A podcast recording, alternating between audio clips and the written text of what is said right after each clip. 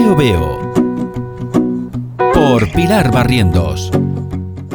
Pues veo muchos aules y milorchos. Si no sabes lo que significa, les pedís un pingañillo a sus señorías. Hemos de sacarle provecho a las perras gastadas. Padres, abuelos, bisabuelos, tatarabuelos y más ancestros aragoneses. Y nunca, nunca he oído hablar a nadie esa nueva lengua que la quieren llamar aragonés y ser lengua oficial. Empezamos por intelectualizarlo. Montamos una academia, un diccionario, subvenciones para apoyarlo. Empezamos a hacer programas de tele. Si puede ser dirigido a niños, mejor. Son los más débiles. Cuentos, marionetas. Poco a poco se extiende su uso, cual mancha de aceite. Y pronto empezamos a exigir que sea meritorio en oposiciones de acceso a la función pública.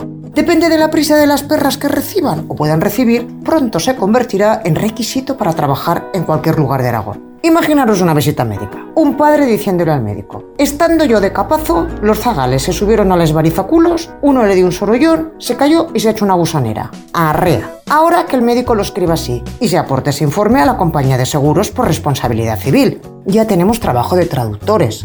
Sí, claro, todo sea por conseguir profesiones útiles e imprescindibles para la vida de todos los españoles. Pronto, como ocurre en algunas comunidades autónomas, los puestos oficiales serán ocupados no por el que tenga los mejores méritos, sino por el que cumple esos requisitos lingüísticos, aunque sea más tonto que abundio y un auténtico sisampo, sisampa o sisampe.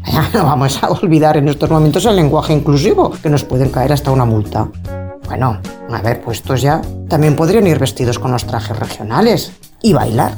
Imaginaros qué despliegue de instrumentos en el Congreso. Ni tablets, ni otros aparatos electrónicos. Dulzainas, castañuelas, fabliós, gaitas y chirulas. Que no me ha gustado este nombre y todo, qué bonito que es. Y para completar la fiesta hasta de la Diver, Multipluri y no sé cuántas cosas más lingüísticas y sociales y culturales y no sé cuántas más, en el comedor del Parlamento, cada semana, un grupo propio debe cocinar platos de la tierra que dice representar. Sin ayuda de nadie, ¿eh? Demostrando que en cualquier momento pueden ser independientes del servicio de cocina y almacén, claro está.